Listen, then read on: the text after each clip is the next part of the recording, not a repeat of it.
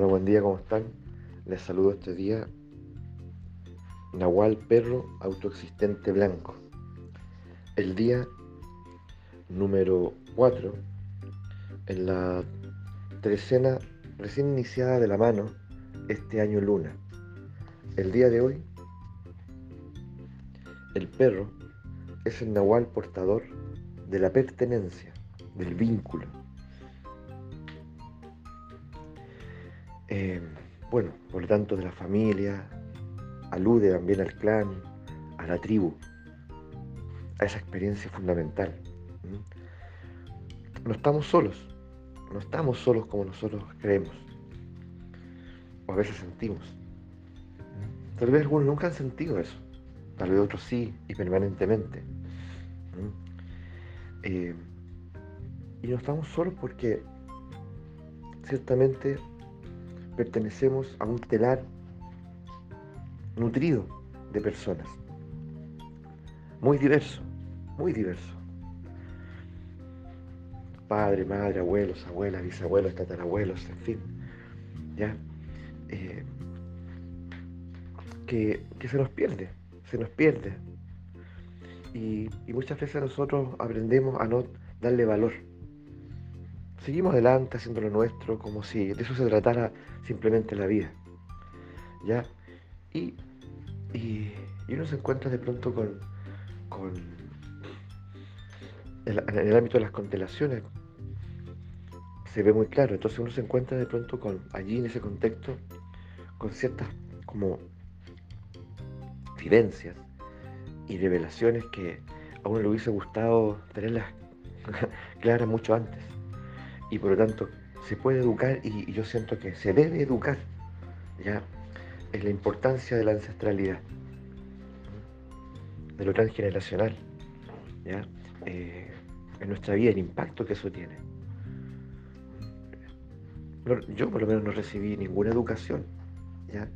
que atendiera ese fenómeno ¿ya? humano, esa dimensión del humano. Y uno va descubriendo ciertas premisas fundamentales. Por ejemplo, eh, que en el orden de los vínculos, ¿ya? con los padres, con los hijos, en fin, eh, uno tiene que aprender a respetar la fuerza del otro, la vitalidad del otro, el poder del otro porque el otro viene dotado de cualidades. No, llega aquí ¿ya? como un desvalido, aunque uno pudiese eh, pensarlo. El otro tiene innumerables capacidades que evidentemente tienen que ir desenvolviéndose en el camino y que uno tiene que aprender a conocer también. Entonces, muchas veces siento que la tarea del padre o madre es atestiguar de qué está hecho el otro, en su diferencia y, también en sus facultades, y ayudarle a desplegarlas, ayudarle a, conocerlas, a desarrollarlas, a refinarlas, y no llevarlo por un camino contrario a eso, de acuerdo a mis expectativas. Porque incluso amparado en que, en que le va a ir mejor en la vida.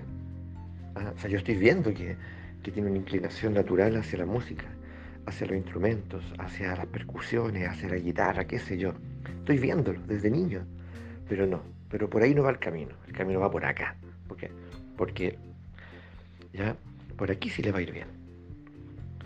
Y lo seduzco, lo manipulo, lo convenzo, y el niño, bueno, ¿cómo no va a creer en mí? O sea, si es mi padre o mi madre el que me está eh, El, que finalmente, ¿cierto? Me, está como sugiriendo, eh, me está mostrando un camino. Entonces, y un camino que tal vez el camino que tomó él o ella y le ha ido bien, o yo veo que, le va bien, pero no es mi camino. Y me doy a veces cuenta demasiado tarde. ¿Mm? Y esto puede ser motivo de, de mucha animadversión también, porque en algún momento, en algún momento sin darme cuenta, yo puedo volverme muy rebelde, muy hostil hacia mi padre, hacia mi madre. ¿ya? Y sin embargo, por otro lado, esto es muy, todo muy confuso, porque, porque siento que ellos siempre están, tratando de aportarme, siempre están tratando de hacerme el bien. Entonces, entonces uno podría pensar, bueno, ¿cómo, cómo, se entiende todo esto entonces? ¿Ya? ¿Qué ocurre? Si yo veo que ellos eh, de verdad se desvelan por mí, siempre lo han hecho. Pero yo siento algo dentro de mí, siento una,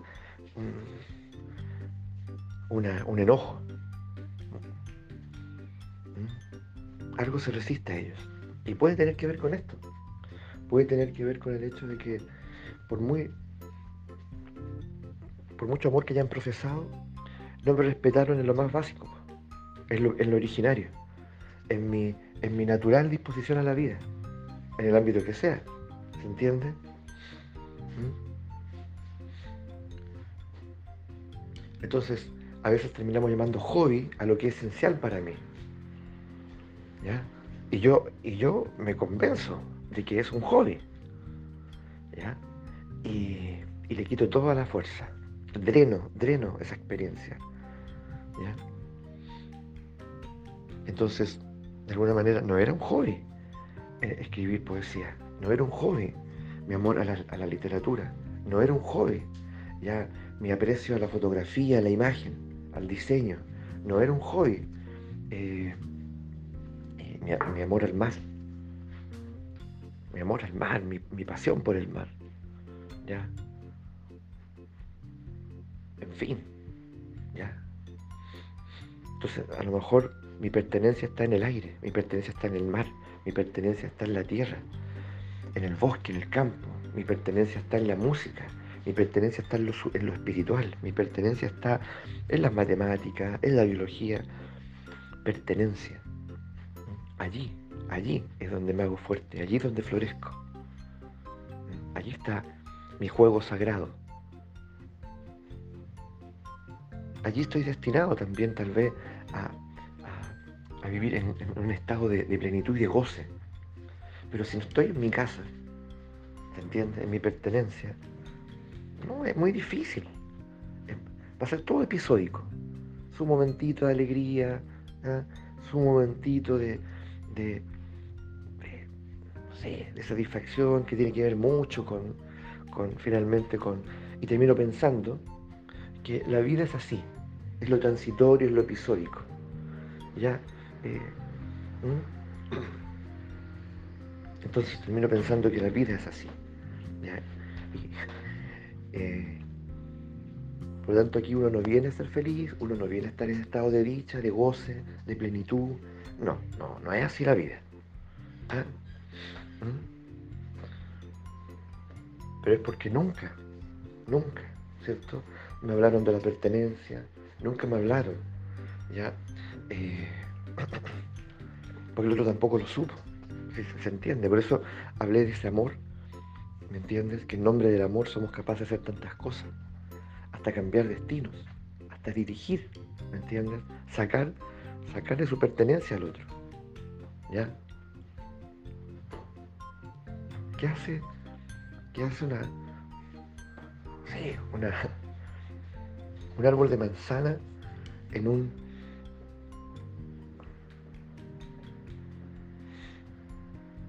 En un. Eh, predio plantado hectáreas de, olivos destinados al aceite. Pero en medio, entre medio, hay un árbol de manzana. ¿Mm? A uno le llamaría la atención, ¿no? Incluso sacaría fotos, sobre todo si tiene frutos, rojito o verde, Y uno, y uno compartiría la curiosidad.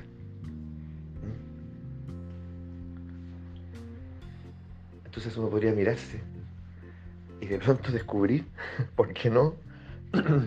que uno toda la vida ha, ya ha sido ese árbol de manzana. Toda, la vida ha estado en, lugar, eh, en un lugar de no pertenencia. Y por eso empiezo a entender por qué me siento como me siento y me pasa lo que me pasa. Y no tiene que ver con que la vida es aquí, la vida es allá, o con que la gente aquí, la gente allá, eh, o me han hecho algo. Eh, no, tiene que ver simplemente porque he estado en el lugar equivocado. ¿Ya? Y, y me extravié, me extravié. Entonces, aún es tiempo, aún es tiempo. Entonces, esto tiene que ver con muchísimas cosas más, por favor. ¿ya? Muchísimas cosas más. Incluso tiene que ver, por ejemplo, cuando uno eh, comienza a tener una, a, tener una relación de pareja más estable, ¿ya?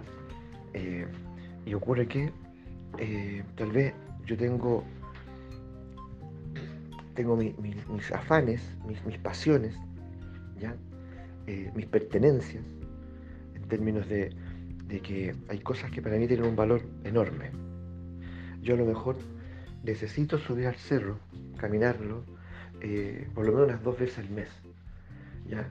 Y, me gusta, me gusta, me gusta subir esa caminata, ya junto a un grupo de caminantes. Y, eso nos toma toda una mañana o todo un día, y en fin, ¿cierto? No, me hace, me hace muy bien, y lo hago desde hace muchísimos años. Eso es parte de mis pertenencias algo que a mí me, me, nutre, me define. Y sin embargo, de pronto mi pareja dice, no, pues que esto se va a acabar porque, aunque no lo diga de esa manera, porque en realidad es uno de los pocos días que tenemos para estar juntos todo el día y más vale que ese día vayamos al cine, ese día hagamos otras cosas en común y a mí no me gusta subir los cerros. ¿ah?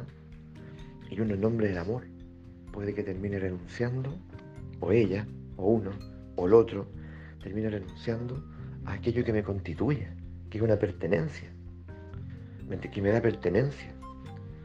¿Ya? Y renuncio a eso en nombre del amor. Lo que luego me va a pasar la cuenta. Y no solamente a mí, sino que a la relación. Entonces nosotros de pronto en nombre del amor, ¿cuántas renuncias hemos hecho? en nombre del amor hay que renunciar a cosas. Evidentemente no todo no todo está dentro, dentro de la dimensión de la pertenencia.